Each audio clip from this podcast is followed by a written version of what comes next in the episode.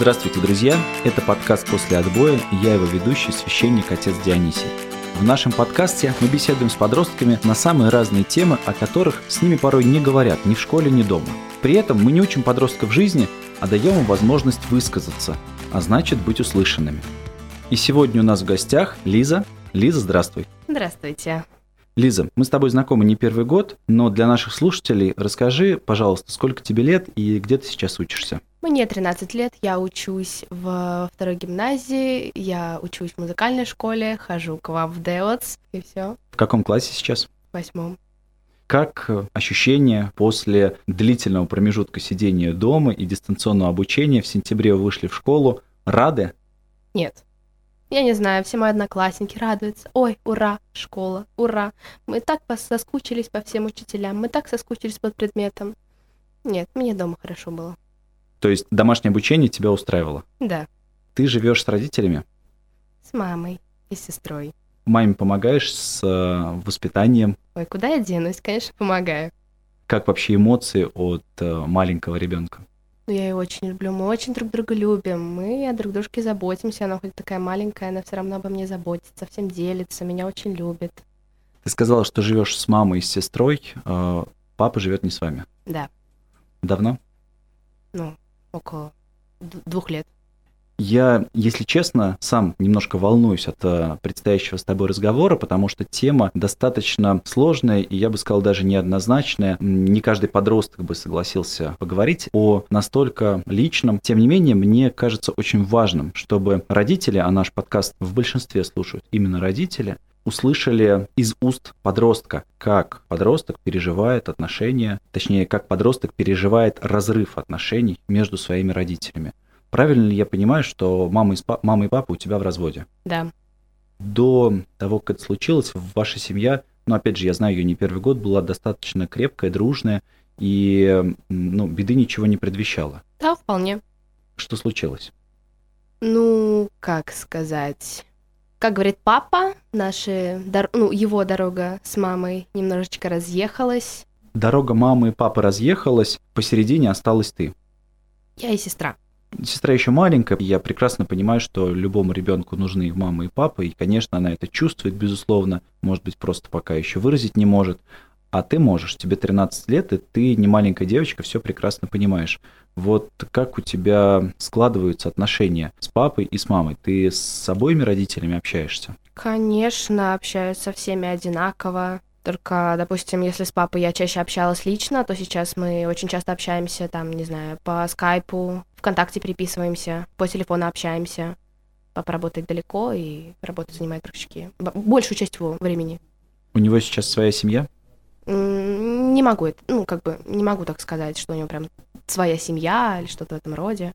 Но у него другая женщина? Да. Ты с ней знакома? Нет. Желание познакомиться? Нет как священник, я прекрасно понимаю, что в случае с разводом, когда супруги расстаются, практически всегда виноваты оба. В той или иной мере, но нельзя в разводе винить кого-то одного. То есть всегда где-то вдвоем не договорили, не долюбили, не дослушали друг друга. Как это видит подросток? Ты винишь кого-то одного из родителей?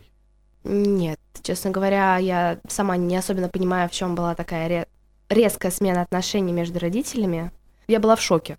Потому что, как бы, серьезно ничего не предвещало, грубо говоря, беды.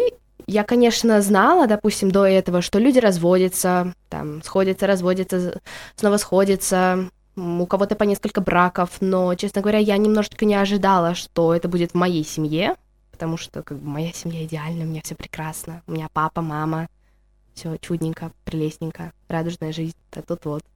Ты спрашивал родителей, почему так случилось? Ну, конечно, спрашивала, но папа сказал, что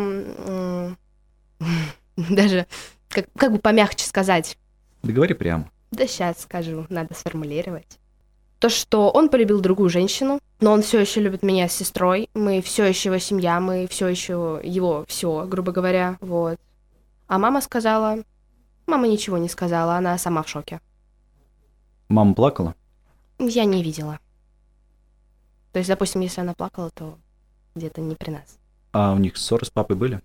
Конечно, во всякой семье есть ссоры. Нет, я имею в виду на почве развода, расставания, с кем будет жить ребенок или какой-то какие-то финансовые вопросы, или просто, ну, уже Спокойно. спокойно расстались. Да, спокойно.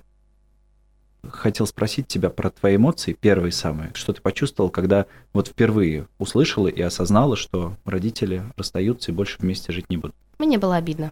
Почему? Ну, наверное, потому что у большинства моих одноклассников семья, мои друзья, ну, допустим, мои подруги рассказывают, вот там у меня папа, мы, мы с папой поехали туда-то, вот вечером папа пришел, и мы там вечером шутили, там папа сделал с мамой то-то, то-то, там, я не знаю, пошутили друг над другом, семейные пранки или что-то в этом роде, или просто сем- семьей все сели, посмотрели фильм, или куда-то сходили, а тут вот просто так вечером вместе. Трудно сейчас уже собраться. У папы работа, у мамы София, у меня тоже учеба, и чтобы согласовать график, там все такое. Чувствует ли подросток в такой ситуации одиночество или что его бросили, предали? Но я не чувствовала. Мне просто было обидно то, что уже не будет таких вот семейных посиделок, куда-то, чтобы сходить, съездить, чтобы это было все семьей, чтобы там мама с папой были вместе. Вот. А так нет, я не чувствовала себя особенно брошенной. Я примерно спокойно это приняла. Когда родители разводятся, то, как правило, они аргументируют свой поступок своим правом на свою личную жизнь. Что если я там мужчина Да. разлюбил женщину, или я женщина, не хочу больше жить с этим мужчиной, то у меня есть право на мою личную жизнь. Вот тебе 13 лет, как ты считаешь, у родителей, учитывая, что у них два ребенка, это право есть? Или они не должны были так поступать ради вас? Ну вот я считаю, то, что если, допустим, ребенок уже вырос, допустим, ну вот чуть постарше меня, ну или мой возраст, грубо говоря, когда он уже более-менее соображает, то я думаю, у них должно быть право на свою жизнь. А если у этих родителей есть маленький ребенок, то это же ребенок останется фактически не будет хватать внимания, там, допустим, мамы, если мама уйдет, или папы, если папа уйдет. Да, он будет, при... да, они будут приходить, но это будет немного не то. Я сам рос в неполной семье. Папа ушел из семьи, когда мне было два года, а мой младший брат только родился. И сколько я помню себя в детстве, мама рассказывала, что папа уехал к своей больной маме в другой город, чтобы ухаживать за ней, Мгм. а потом не вернулся, потому что сам тяжело заболел. То есть мама долгое время э, настоящую причину скрывала и не хотела, чтобы у меня о папе формировалось ну, какое-то неприятное впечатление. Вот сейчас твоей сестренке два года. Что мама рассказывает ей, почему папа нет дома? Папа работает. Я говорю, что он помогает своей маме, что у него тоже есть мама, что он помогает маме. Она все понимает. То есть что-то мы, что мы с мамой говорим, она все это прекрасно понимает. Нам приходится, я не знаю, иногда даже на английском языке говорить, чтобы от нее что-то скрыть. Да, она все прекрасно понимает. Мам, нам Софи надо там завтра в больницу отвезти. Ты помнишь, София подходит? Нет. Нет. И начинает все, нет, нет, нет, нет, нет, нет, нет, никакой больницы нет. Изменилось ли отношение к тебе среди одноклассников или учителей после развода родителей? Нет, вообще нет. Ну, Смотри, со мной ты прям легко согласилась поговорить на эту тему. Я, честно, сам был даже удивлен. Мне кажется, да, даже я больше волновался перед этим разговором. Насколько свободно ты разговариваешь об этом в школе или с друзьями, или со другими взрослыми? Абсолютно свободно. Для меня это не есть какая-то там трагедия, которая мне очень тяжело далась, или я из-за этого очень сильно переживаю. Нет. Ты сказала, что вы с папой не так часто сейчас видитесь, в основном общаетесь дистанционно, Да. но когда вместе проводите время, чем занимаетесь? Ой, ну мы гуляем, общаемся, у нас очень схожие вкусы на фильмы, сериалы и музыку. Мне папа помогает с учебой. А Вы говорите на тему развода? Да, я с ним несколько раз разговаривала с этим, прям так конкретно, папа, пойдем поговорим, я хочу с тобой поговорить. Там, То есть ты тему». инициировал эти разговоры? Да. Он оправдывался? Все оправдывались, там мама что-то говорит, я тоже, возможно, ну, я тоже в чем-то виновата, там мама там говорила, вот, возможно, я что-то, я вот это вот сделала не так, папа тоже говорил, я не знаю, может, я там что-то не доглядел, или там что-то не доглядел, или, ну, вот, у меня собственная жизнь и все такое. Тебе э, в быту папы не хватает? Да. Вот так вот У ежедневно? нас есть дедушка, но папы, да, не хватает немножко. В разговорах с родителями на тему развода ты пыталась их помирить? Пыталась вернуть обратно что-то? Лично в моей голове, если уж ты ушел, иди. Я не хочу вот это вот все нервотрепка, то он ушел, то он вернулся, то он ушел, то он вернулся. Или что-то вот он не знает, или туда, или сюда. Я не хочу это. Вот если ты ушел, иди. Все. То есть ты это приняла и с этим смирилась? Да. И мысли о том, что ах, вот если папа вернется, если там все не сложится. Нет, вот правда, если вот он ушел, он ушел, он сделал свой выбор, он сделал этот шаг, большой, огромнейший шаг. Пускай идет, пускай строит собственную семью, я не против, пожалуйста. Если что-то там ему надо будет помочь, я помогу. Когда расстаются супруги, то потом залогом их нормальных отношений служит прощение. Когда они находят в себе силы действительно вот этот вот выбор и это случившееся принять, простить и дальше, ну, хотя бы, как это банально не прозвучит, оставаться там mm знакомыми, друзьями, то есть mm выстроить нормальные отношения, тем более, если есть общие дети. Как тебе кажется, мама с папой простили друг друга? Да. Они нормально общаются? Да, сейчас они хорошо общаются, то есть мы помогаем друг другу. Папа заболел, мы им помогаем. Там его лечим, там мы заболели, папа нам помогает. Вот, у них хорошие отношения, а ты простила своих родителей? Или вообще для тебя это неправильная формулировка, и ты на них за это не обижалась? Я не обижалась на них. Если вы создали семью, вы ответственны за то, чтобы ее поддерживать, чтобы растить детей, чтобы у вас была крепкая семья, такая дружная. И если уж вы ее завели, то, пожалуйста, продолжайте ведение этой семьи, там, чтобы дети, внуки, помогайте друг другу, и ничего не надо рушить. Я сейчас задам совсем, наверное, взрослый сложный вопрос. Если у нее с папой все получится, и у них родятся дети, это будут твои братья, сестры, угу. готова ты будешь их принять? Ой, не знаю. Ну, если помощь нужна будет, я помогу, но принять, наверное, со временем не сразу. Мне, наверное, это трудно будет ты девочка уже достаточно взрослая, и папа ушел к э, достаточно молодой да, женщине. У тебя ревность какая-то вот присутствовала, что папа теперь ей уделяет внимание, на нее тратит деньги? Нет, нет, вообще никак. Мне всего хватает. Но при этом сложности с мамой у вас были? Конечно. Я имею в виду финансовые, тебе приходилось работать? Да, приходилось. Я надеюсь, что мама тоже будет счастлива, что если у папы появилась вторая половинка, у мамы тоже должна появиться вторая половинка. Ты готова принять кого-то в жизни своей мамы и, соответственно, своей? Да, я только за. Нет, я, конечно, буду смотреть, что это за человек, как он себя ведет, как он выглядит. Но это мамин выбор. Главное, чтобы маме с ним было хорошо. Ты знаешь, поскольку мы с тобой не первый год знакомы, я смотрел, как э, менялась ты в эти месяцы, когда твоя семья переживала вот этот вот э, сложный период, этот кризисный период, ты действительно менялась, менялся твой характер. Серьезно? Вот я хотел спросить, а ты сама в себе какие-то изменения почувствовала? Музыку другую начала слушать, хобби другое завела. Какую ты сейчас музыку слушаешь? Рок. А до этого? А до этого попсу. Сейчас я не понимаю, как я могла слушать попсу, когда есть рок. Рок ты начала слушать после развода родителей? Ну, не сразу, конечно. Когда я начала работать, я начала слушать рок. Я до сих пор его слушаю.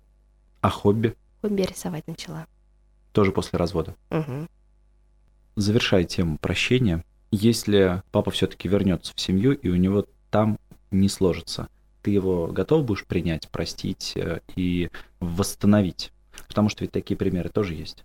Простить, я его давно уже простила, я не особенно даже на него обижалась, собственно. А вот принять обратно нет. Потому, Почему? Потому что он сделал такой кардинальный шаг. Он все, грубо говоря, обрубил, развелся, у него другая девушка. Но мне не особенно хотелось, чтобы это все вот так вот уже возвращалось. Потому что если он уже сделал свой выбор, шагнул, грубо, грубо говоря, в бездну, то, извините, обратно наверх он уже не полетит. А если мама будет готова принять его обратно? Я с ней поговорю об этом. Ты будешь против? Нет, я не буду против. Это мамино решение, но я с ней просто поговорю насчет этого. В каком контексте, в каком ключе поговоришь? Я ее спрошу, почему она его примет. Попрошу ее привести какие-либо факты, почему она это делает, ради чего она это делает. Скажи, пожалуйста, после таких событий в твоей жизни ты сама в семье не разочаровалась? Тебе хочется свою семью? Конечно, хочется. Нет, я немножечко побаиваюсь, потому что это большая ответственность и такое. Но свою семью, конечно же, хочу. как нужно выстраивать свои отношения в семье с самого начала, чтобы ну, вот, не допустить повторения? Или же от этого никто не застрахован? Наверное, должно быть больше доверия, не давить на человека, давать немножечко свободы, то есть не лезть прям конкретно. То есть, ой, а что ты там пишешь? А что ты там читаешь? А что ты там смотришь? А давай вместе посмотрим. А иди сюда. А вот смотри вот что, вот, а вот иди сюда. Нет, что ты там сидишь? Иди сюда. Я тебе не верю. Почему ты так делаешь? То есть, должно быть больше доверия и свободы. Хорошо. Лиза, спасибо тебе большое за этот честный, очень смелый, искренний, откровенный разговор. И мой последний вопрос, который я задаю всем гостям нашего подкаста. Когда ты станешь мамой и твоему ребенку, дочери или сыну исполнится 14 лет, на его день рождения, что ты ему пожелаешь? Пускай у него будет, свое мнение. И, наверное, не особенно доверял людям. Вот. Вот как? Да. Ты не доверяешь людям? Не, я не могу сказать, что я не доверяю людям, но я не отношусь, я не, я недоверчивая сильно. И ты считаешь это правильно? Да, не надо всем доверять. А доверие в семье?